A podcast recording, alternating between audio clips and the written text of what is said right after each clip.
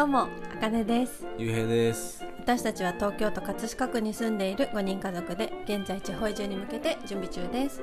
このチャンネルでは地方移住までのプロセスや子育てのことについて発信していきます。よろしくお願いします。す。というわけで、本日の小話は、自分を大切にするべきと言われたことについてお話ししたいと思います。はい。はい。はい。ゆうへい、自分を大事にしてる？大切にしてる？考えたことないでしょですけど。そう。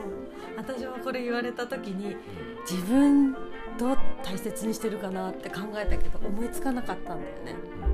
であのこれを言われたのがあの最近ちょっと体調をね崩しててあの仕事休みだった時に子供預けてあの自分のメンテナンスのために病院とか、うん。マッサージを行ってきたんだよね、うん。そう。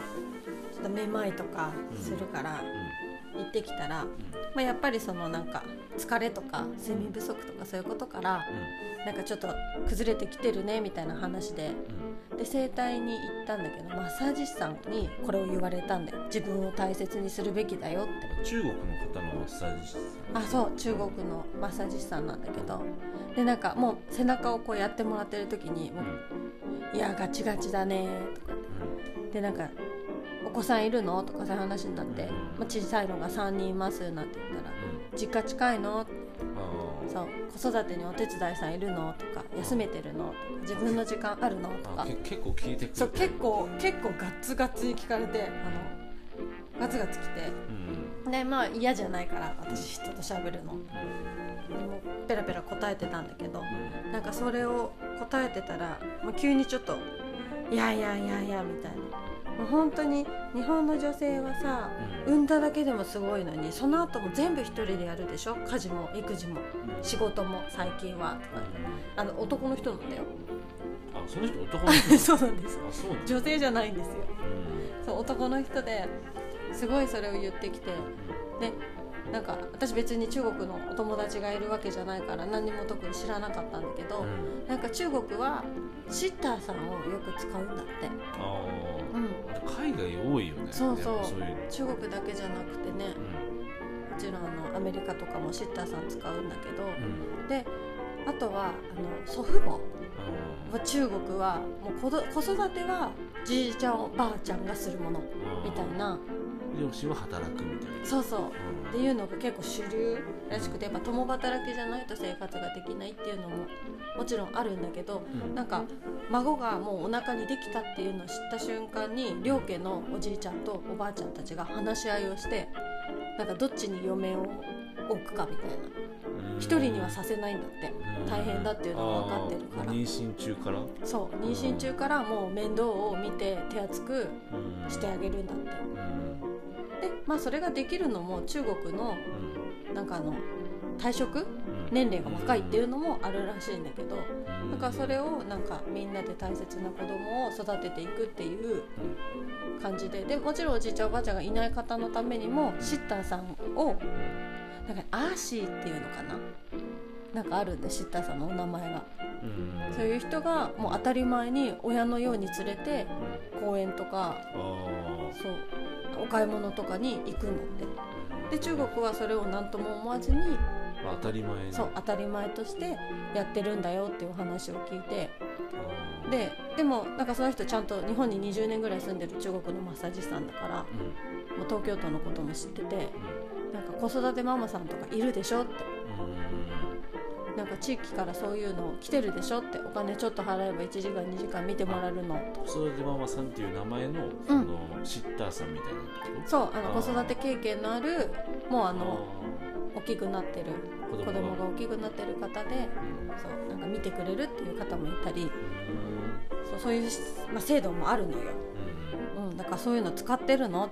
双子ちゃんで年子で使ってるの？とか。あの金額とかすら知らないもんね調べた？ようん、調べたりはするけどやっぱりなんかその1時間ねなら1000円以内であってもあ、まあ、自分が頑張ればこの1000円が浮くのかなとかちょっと思っちゃったりねうん。するんだよね。うん。で親も頼ってるのって聞かれて、うん。まあ、私は、ね、結構実家に行く方だから頼ってはいるんだけどうん。実際頼っちゃいるけど自分も一緒に見てる感じだから、完全にそうこお願いしますフリーになる。うん、なかなかできない。そう。なのでなんかもっと親を頼りなさいとか国の制度はもっと使いなさいとかうん。なんか自分をリラックスさせてあげる時間を作りなさいっていう風にすごい言われて、大事そう。確かに大事ってことも分かってるし自分が先生だからさ他のお母さんたちに言うんだよね。保護者の方には「お母さんちょっと休んでくださいね」とか言うんだけど実際自分に面と向かってあの身内じゃない人から言われるほど自分が疲れているんだなっていうのに気づいてなかったの。疲れてることすら多分さ日々の「はあ疲れた」っていうのはあるけどうん。そんなに体に健康をちょっと害するぐらいまで出てるんだなっていうことに気づいてなかったのが怖いな反省だったなと思って。当たり前のことだけど、ね、言ってもらって気づ気づいた。自分を大切にするべきだよって、うん。頑張りすぎなんだねでやっぱ日本の女性は自分をねあの子育てを一人で頑張りがちだしやっぱ周りに頼る勇気っていうのが、ね、うんそんな主流になってないシッターさんとか。男性のね育休とかもねうん、ちょっと少しはあのそうだね結構増えてはきてるよね。うん、でそういうのがもっともっとでもちろん自分もね使っていけばうんそれが当たり前の世の中に変わっていくのかもしれないんだけど、うんね、それで我慢してさうつとか虐待とか、ね、自分の心と体が壊れちゃうぐらいならもっともっと使ってって自分を大切にして、ね、それこそ最近ちょっとリラックスできる夫婦時間とかうん。作れたらいいなって1日2時間1時間2時間だけでも、うん。は子供と完全に離れたらうん。それだけですごい、ね、なんていうのリラックスできて、うん。なんていうのその子育ても余計楽しくなるみたいなこともあるかもしれないもんね。ちょっと合わないだけで自分の我が子がめちゃめちゃ可愛く見えたりすることもあるからね。たまにその病院一人で行ったりする時とかそんなこと言ってる。もんね。うん言ってる。そうなのでこれからそういう時間をねちょっと夫婦で1時間だけお願いとかいう時間ができたらいいなと思います。はい。今日はそんなお話でした。自分を大切にするべき。はい。皆さんはなんかこれを聞いて自分大切にしてるかなってちょっと考えてもらえて思いついたことがあったらぜひ教えてください。